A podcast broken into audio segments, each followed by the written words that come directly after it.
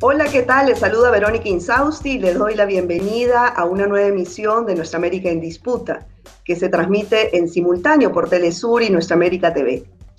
Bueno, esta semana la ola de contagios por COVID en el Perú y el descalabro del sistema sanitario causó que el gobierno tomara una medida extrema del confinamiento en 10 regiones del país por 15 días.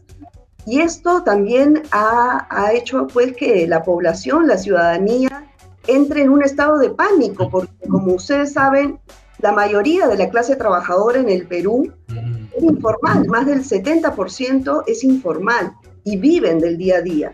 Entonces, ¿cómo escoger entre morir por COVID o morir por hambre. De este tema y las demás implicancias de la pandemia en el Perú, vamos a conversar con el economista y profesor de la Universidad Católica, Pedro Franque. Pedro, muchas gracias por acompañarnos. Encantado de estar nuevamente por acá, Verónica, gusto verte. Sí. A ver, ¿por qué el gobierno ha tenido que tomar esta medida extrema? ¿Era necesaria? Bueno, lo que aquí llamamos, bueno, en realidad es una segunda ola de la pandemia, viene con muchísima fuerza, ¿no? Todos los indicadores desde hace un mes, digamos, están subiendo, pero han agarrado un ritmo acelerado, sumamente duro, y entonces ya las camas UCI están copadas en casi todo el país. Estas 10 regiones que tú digas deben de este, albergar pues a un 70% de la población nacional, ¿no? Porque está Lima, varias partes de la costa y qué sé yo, ¿no? Las zonas más pobladas. La mortalidad está ahorita en exceso, en un ritmo bastante fuerte. Eh, y la, el contagio está, digamos, desatado, ¿no? La cantidad de casos que hay cada día está sumamente rápido y la curva estaba en una pendiente de alza muy pronunciada. Entonces, realmente creo que estamos todavía en una situación de muy alto riesgo y creo que efectivamente había que tomar medidas urgentes, ¿no? Creo que incluso lamentablemente esto muestra de que las medidas tomadas en diciembre fueron apresuradas y que la respuesta del gobierno ha sido tardía. Ahora, si tenemos 10 meses con la pandemia en el Perú y había eh, una posibilidad, recursos económicos para poder trabajar, para poder implementar la infraestructura hospitalaria deficiente. ¿Por qué hemos llegado a la segunda ola con las mismas deficiencias? ¿Qué pasó tú que has trabajado en el, en el sector salud? ¿A, qué crees que se deba esta situación de que no se avanzó casi nada en 10 meses? Bueno, en realidad ha habido algunos avances, pero en general ampliar la infraestructura hospitalaria y más en estas condiciones era un reto, es un reto difícil, ¿no? El Perú es un país que ha invertido muy poco en salud, eh, no tiene una industria propia de equipos médicos, mínima realmente, no tiene una gran tradición o, empresas especializadas en construir hospitales, y entonces este tipo de cosas realmente en el Perú toman mucho, ¿no? Cuando uno ve en el pasado, cuando el gobierno ha anunciado la construcción de un hospital, se demoran cuatro o cinco años en hacer un hospital, ¿no? Entonces tenemos una deficiencia, digamos, estructural en cuanto al sistema de salud y nuestra industria médica, ¿no? De suministros y equipos médicos en general. Y claro, en medio de la pandemia conseguir pues ventiladores, pues se los estaban arranchando en el mundo, ¿no? Claro, eso, eso era mi, siguiente pregunta, pero, o sea, está bien, no puedes construir un hospital en 10 meses, pero puedes eh, por lo menos abastecerse de mayores balones de oxígeno, de, adaptar camas UCI. Eh, los, los, médicos, eh, los gremios del sector salud están hace 15 días en huelga porque ni siquiera les ha pagado el, el bono COVID que les prometieron desde noviembre. Entonces, bueno, ¿tenemos que llegar a esta situación cuando el Estado tiene recursos económicos? Bueno, como tú dices, yo te di el caso del oxígeno, es un caso escandaloso. El gobierno aprobó hace ocho meses, nueve meses, 100 millones de soles para abastecer de plantas de oxígeno, ¿no? 100 millones de soles al Ministerio de Salud. Nueve meses después, no hay ni una sola, ni una sola planta de oxígeno construida con esos 100 millones de soles, por el amor de Dios. Y es algo, pues una planta de oxígeno no es algo tan difícil. Hay universidades que han ofrecido en el Perú, que han hecho en el Perú, ¿no? Pero el Estado no ha podido hacer ninguna. Realmente creo que el Estado ha sido muy ineficiente. Hay que reconocer también pues que la crisis política, el reemplazo de un gobierno por otro, ¿no? El golpe de Estado de Merino han afectado. pero de todas maneras la ministra de Salud es la misma hace nueve meses, ¿no? Realmente me parece que es inaceptable la lentitud con el que se ha procedido en este caso. Y también hay una política pues del Ministerio de Economía y Finanzas de aguantar el dinero, aguantar el dinero, aguantar el dinero absurdamente, ¿no? Cuando tenemos fondos, estamos reconocidos como uno de los países con mayores espaldas fiscales en Latinoamérica, pero que el Ministerio de Economía y Finanzas no suelta la plata, ¿no? Ahora, este, también en el tema de las vacunas, por ejemplo, ¿tú qué opinas? Este, Vizcarra anunció la compra de la llegada de 14 millones de vacunas para enero de este año. Eh, bueno, según versiones... De un millón, de un millón, de un millón. Para enero de un millón. en enero de un millón y de 14 millones en total, ¿no? Pero bueno, esta venta se cayó por un, tema de, que no se pusieron de acuerdo entre Cancillería y Ministerio de Salud. Eh, entonces, es, tan difícil obtener en 10 meses eh, una cierta cantidad de, vacunas o es una ineptitud del, Estado lo que ocurre en este caso? Bueno, creo que el año pasado hubo un gran error, que es que un grupo de grandes empresarios dijeron, nosotros vamos a conseguir la vacuna, y se la llamó el Comando Vacuna, ¿no? Y dijeron los empresarios somos lo que sabemos hacer mejor y por una cerrazón ideológica dijeron no vamos a comprar vacuna ni la rusa ni la china, porque todo lo que es ruso y chino le sabe rojo, a comunista, ideas locas en la cabeza que tiene y no queremos nada de eso. Hoy Argentina ya está vacunando con la vacuna rusa, Bolivia está vacunando con la vacuna rosa, ¿no?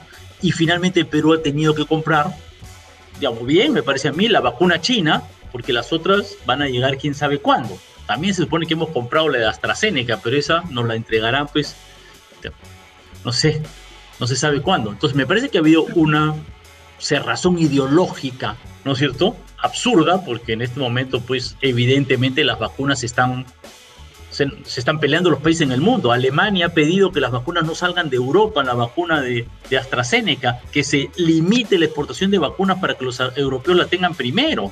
¿Me explico? Entonces es obvio que un país como el Perú, que no tiene esa posibilidad, tiene que tocar todas las puertas posibles, ¿me explico? Para conseguir la vacuna lo antes posible. Porque ahora el gobierno dice, bueno, sí, ya tenemos un contrato y van a llegar en algún momento unos millones de vacunas. Pero el tema clave aquí es el algún momento. ¿Me explico? O sea, no estamos en una condición en la cual no importa si las vacunas te llegan dentro de seis meses, ocho meses, un año. No, lo esencial es cuándo. Así es, así es. primordial, ¿no?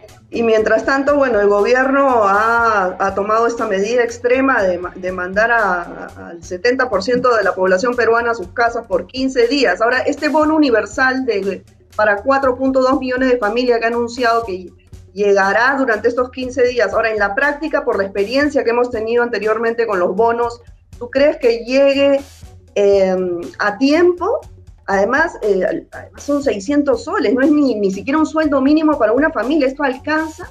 ¿Hay manera, yo te pregunto, porque sé que tienes una propuesta y, y una salida a esta situación, cómo sacar recursos para que el bono sea universal y llegue a toda la población? Mira, lo primero que hay que tener claro es que la plata existe existe. Y digamos, la información oficial del Banco Central de Reserva que cualquier persona pueda comprobar es que el Estado peruano tiene 70 mil millones de soles depositados en los bancos peruanos. O sea, no tiene sino que apretar un botón para sacar el dinero. 70 mil millones de soles. ¿Cuánto necesita para un bono, entregar un bono a 10 millones de familias peruanas? 6 mil millones. Ahora no están ofreciéndoselo a 10 millones, a 4 millones. ¿Ok? Pero por si acaso el bono que está ofreciendo el gobierno costará pues 3 mil millones de soles y tenemos 70, o sea, si tenemos 70 podemos entregar 3, podemos entregar 3 varias veces, ¿ok? O sea, el dinero está, uno. Dos, en el pasado me parece que ha habido falta de decisión política, ¿me explico? De voluntad por hacerlo rápidamente, se ha demorado un siglo, nuevamente el Ministerio de Economía y Finanzas poniendo trabas por todos lados, pero me parece que ahora, bueno, con todos los problemas ya se hizo dos veces. Entonces ahora se pueden pensar un montón de, de formas para mejorar la entrega del bono, claro que sí, pero a mi juicio lo importante es que se entregue rápido. Y la más fácil forma de entregarlo rápido es haz lo mismo que ya hiciste la vez pasada, vuélvelo a hacer pues, rápido. Si ya lo hiciste, no inventes nada, haz lo mismo. Y yo estoy convencido que eso se puede hacer la próxima semana. Si el gobierno tiene decisión, se hace la próxima semana. Pero bueno, todavía no ha salido el decreto transfiriendo el dinero, o sea, un papel, lo único que existe un papel firmado por el presidente y el ministro diciendo aquí están los 3 mil millones de soles, páguese. Todavía no ha salido el papel. Entonces, la verdad, Sí, bueno, ahora este, este tema de, del bono universal, al margen de que en la práctica llegue a estas 4.200.000 familias, eh, ¿tú crees que esto es suficiente? ¿600 soles para una familia para vivir 15 días? ¿Y qué pasa con el resto de familias? ¿Tú crees que se pueda lograr el confinamiento absoluto durante estas dos semanas que vienen? Bueno, creo que hay dos problemas acá, ¿no?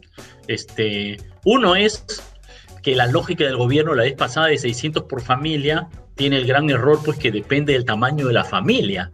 Una cosa es una familia de uno, otra cosa es una familia de dos y otra cosa es una familia de diez. Me parece que es algo elemental. El gobierno lo ha hecho sobre la base una base de datos de las familias, pero al principio tiene identificados el tamaño de cada familia entonces, no tiene ninguna dificultad en darle más dinero a los que tienen niños, a los que tienen ancianos, a los que son muchos, que son los más vulnerables, los que están hacinados, los que más necesitan el dinero. Entonces, nuevamente me parece que es un tema de voluntad política y saber utilizar los recursos, digamos, ¿no? Y efectivamente hay una discusión más que uno puede dar que es, bueno, si es, el gobierno solo lo está dando en algunas zonas, ¿no? En las zonas que están declaradas en extrema, situación extrema pero a mí me parece que la situación de desempleo y la dificultad que está generando esto, incluso en zonas que no son declaradas en situación extrema, es bastante grande y que la idea de un bono con una distribución mucho más amplia es lo que debiera propugnarse, digamos. Ahora, el gobierno, bueno, ahora que hablas de voluntad política, eh, bueno, alega que ha caído en el 2020 la recaudación fiscal en 40%, que no hay suficientes recursos, que ya utilizó 9.500 millones de dólares de los bonos, etcétera. Pero, ¿tú crees que en este momento no sería clave aplicar un impuesto a las grandes fortunas, que, es un tema pendiente desde hace décadas? ¿Este no sería el contexto ideal para finalmente poder aplicarlo hablando de voluntad política? Bueno, mira, hay que establecer dos cosas, ¿no? Uno, primero, eh, tenemos el dinero ahora. Entonces, no tenemos que esperar la recaudación para poder entregar el bono, ¿ok? Que no nos digan que, bueno, mientras ponemos el impuesto y, y si no hay recaudación no hay plata para el bono. Hay la plata, la plata está ahora, está guardada, ¿ok? No hay que esperar nada. Dos, la recaudación tributaria. El ministro de Economía y Finanzas ha declarado hace poco que se ha recuperado extraordinariamente la recaudación tributaria. De hecho, el tema es que buena parte de los ingresos del Estado por impuestos vienen de la minería y el precio del cobre ha regresado a uno de sus niveles máximos de ese tiempo, 3 dólares 60 este, la libra, es de los mejores precios que hemos tenido y esos son impuestos para el Estado.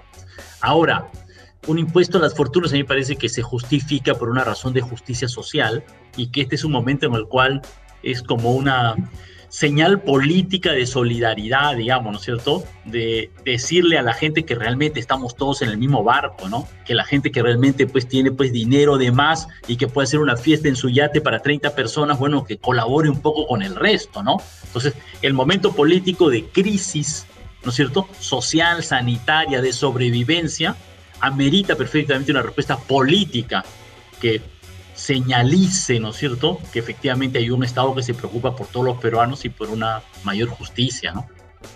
Sí, claro, bueno, pero desde que se ha planteado este tema el año pasado, que uno de los partidos en el Congreso, creo que el Frente Amplio fue que propuso este impuesto a las grandes fortunas, la CONFIEP y todos los grandes empresarios se tiraron encima, ¿no? Y, se, aguantó el tema.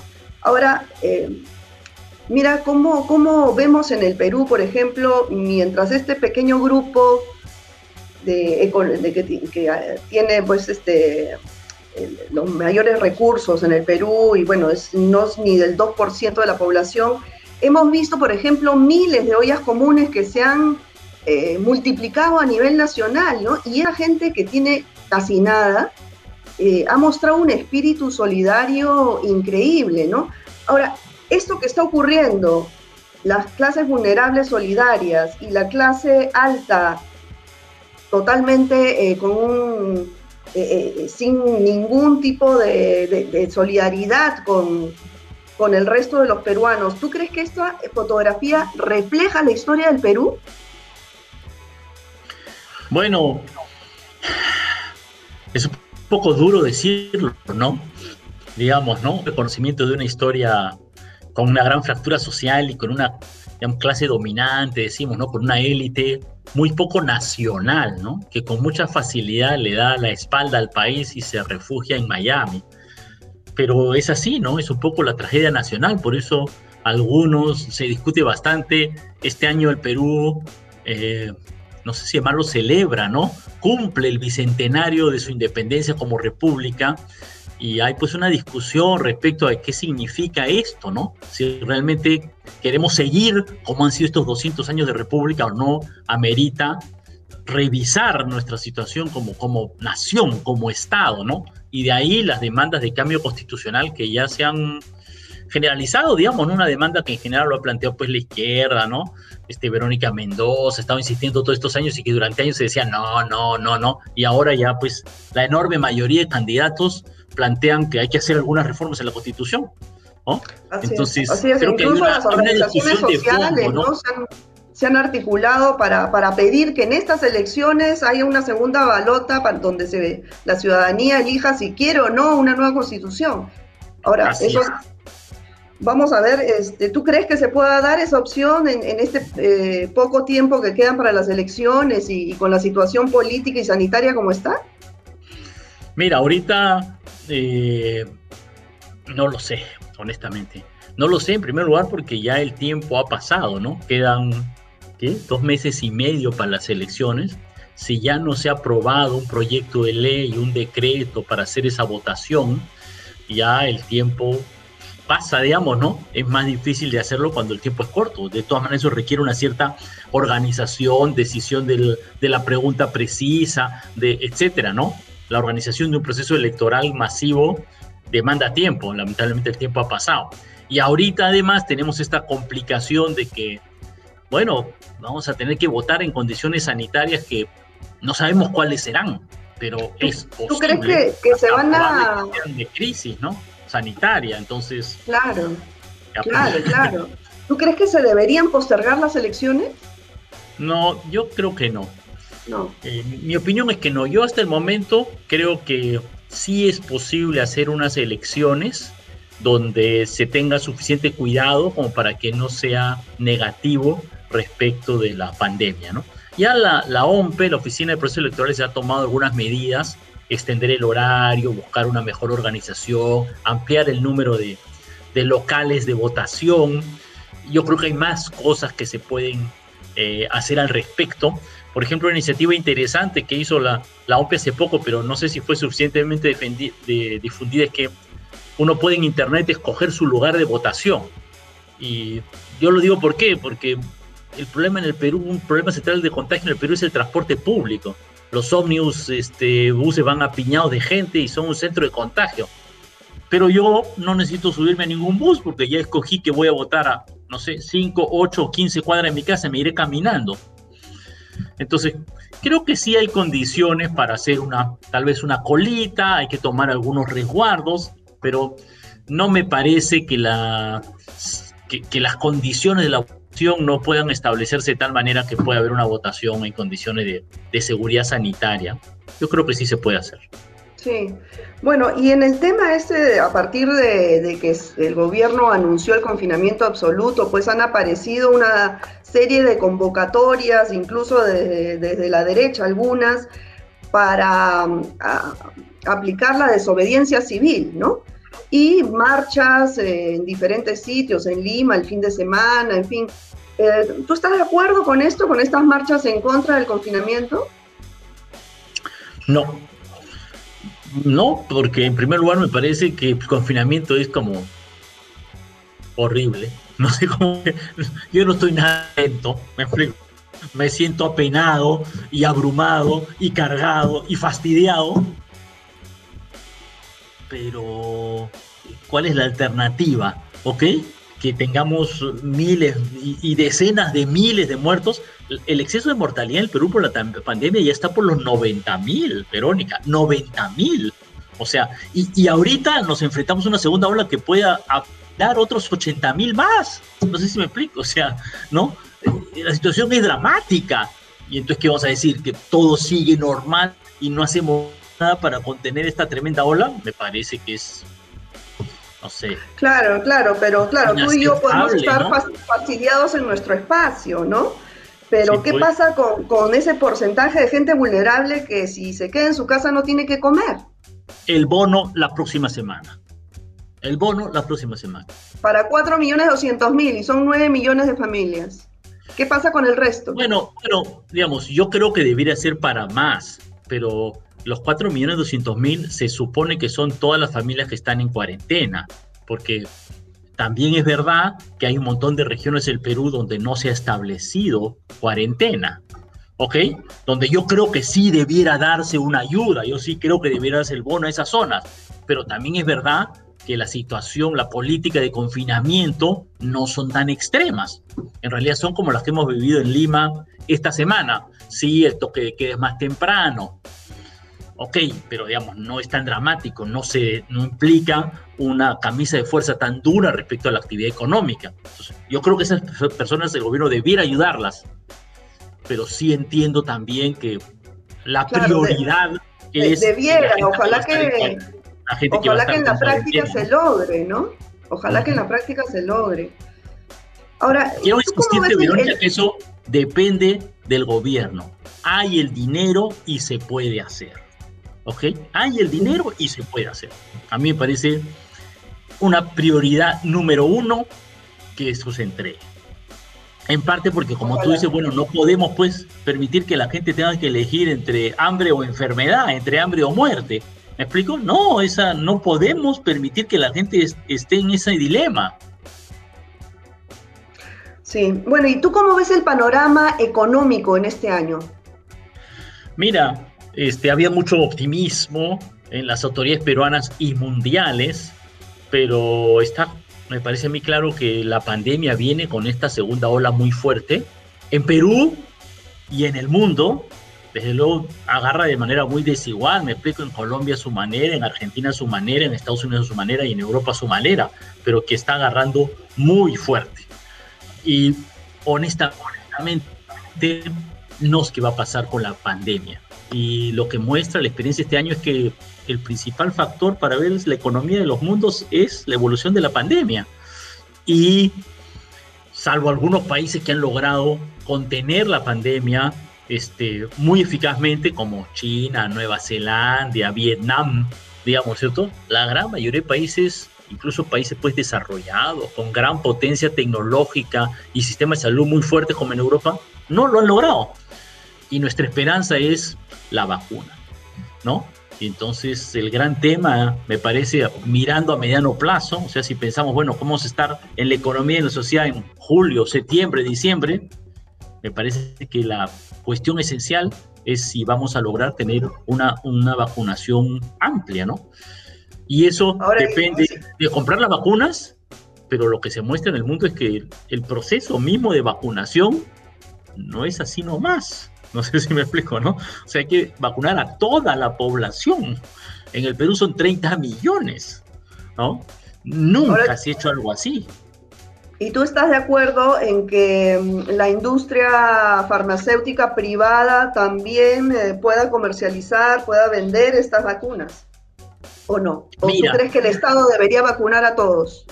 En primer lugar, yo creo que es un escándalo que en el mundo se haya permitido que hay empresas privadas transnacionales que están haciendo lucro y ganancias con esto. Y que esos tratados de libre comercio y esas reglas de propiedad intelectual que se han permitido en el mundo hace que hoy pues algunas de estas grandes empresas, ok, o sea, la empresa privada tiene la sartén por el mango en muchos casos. Felizmente hay algunas empresas que no, me explico, pero varias que sí, ¿no? ¿Cómo es eso posible? O sea, la vida de la gente está en riesgo, nuestro futuro está en riesgo y la empresa está pensando, la transnacional está pensando en cuánta plata nos saca del bolsillo. O sea, honestamente, ¿no? francamente me parece que es terrible, ¿no?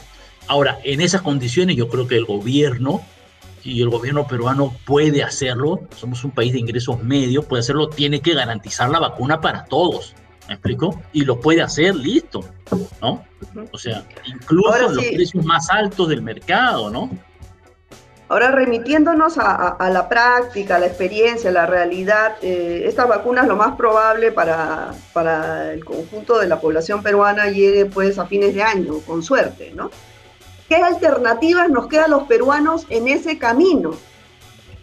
A la mayoría, a la población más vulnerable. ¿Qué hacer? Cuidarnos. Uno, reclamar políticamente, ojalá reclamar por el bono, por la vacuna, por una buena atención de salud. Y lo otro que nos queda es cuidarnos, ser conscientes de que el riesgo es alto y que por lo tanto, por más que es fastidioso estar encerrado, por más que me duele en el alma tener distancia de mis hijos y de mis hermanos, porque te lo digo así personalmente, o sea, me cuesta enormemente esta situación, pero bueno, tenemos que ser muy cuidadosos, ¿no? Que usar la mascarilla, que si tenemos que estar con alguien, estar a distancia, estar en un espacio ventilado, estar en un espacio abierto, este, y pues redoblar los cuidados, ¿no? Yo insisto que, bueno, ahorita, aparte de las mascarillas y evitar espacios cerrados, grandes reuniones, es ventilación, ventilación, ventilación, ¿no? Si estás con alguien, pon el ventilador, abre las ventanas, haz tu reunión en el parque, qué sé yo, digamos, ¿no? Todo menos estar con 10 personas en un espacio cerrado, ¿ah? Así es, así es. Y aparte de estas medidas de, cuidados en salud, eh, ¿qué alternativas en la economía de los más del 70% de los peruanos, de los trabajadores informales, ¿qué alternativas ves para este 2021 para ellos? Mira, por un lado creo, por un lado creo que lamentablemente hay una serie de actividades que son de alto riesgo. Entonces, casinos, gimnasios, no, por favor, digamos, ¿no es cierto? Este, si queremos hacer ejercicio, bueno, en el parque, pues a 5 metros de distancia unos de otros. En el parque a 5 metros de distancia unos de otros, no hay tanto problema, ¿ok? En un espacio cerrado para usar el equipo de la caminadora, no sé cuánto, no sé qué, no. O sea, hay algunas cosas que no, pues tenemos que quedarnos sin ellas y eso implica empleos perdidos. Sí, y lo digo con dolor, pero sí. Alternativa, la ayuda del gobierno en bonos y promover otras actividades. La agricultura es una actividad que en el Perú ha venido despegando, tiene opciones, este, y se puede hacer con distanciamiento físico. No tienes que tener dos personas una al costado del otro, ni mucho menos diez. La construcción es algo que con suficientemente cuidado también la puedes hacer. ¿Me explico? Entonces hay que buscar cuáles son las alternativas para, para funcionar de la mejor manera, ¿no? Y el trabajador informal, De manera informal, igual, ¿no? Pedir de que bueno, algunas actividades lamentablemente pues que implican mucho contacto físico, no sé, masajes, ok, bueno, ¿no? Este, peluquería, en fin, ¿no? Son cosas en las cuales que lamentablemente está más difícil, pero muchas otras, bueno, hagámosla con mucho cuidado, ¿no? Con mascarilla, con protector facial, este, lavándose las manos, en la calle, no en espacios cerrados, ¿no? Yo creo que el gobierno ahorita en el Perú este, bueno, en la costa, ¿no? Es verano, hace calor, hay muchas cosas que debieran hacerse en la calle, en el parque, ¿no? Me explico, la ventilación es la clave, ¿no? Claro, claro. Bueno, Pedro, te agradezco por esta entrevista, por tu, tu, información, tus conocimientos que has compartido con toda la audiencia de Telesur y Nuestra América TV. Ya será para una próxima oportunidad. Gracias y cuídate. Gracias, Verónica. Igualmente, cuidarse mucho. La situación está crítica. Así es, así es. Ustedes amigos, amigas, también ya saben a cuidarse. En este momento, si no nos cuidamos nosotros, nuestras familias, no podemos eh, tampoco depender de lo que hagan las autoridades y el gobierno. Nosotros tenemos que ser responsables de nuestra salud. Cuídense mucho. Hasta la próxima.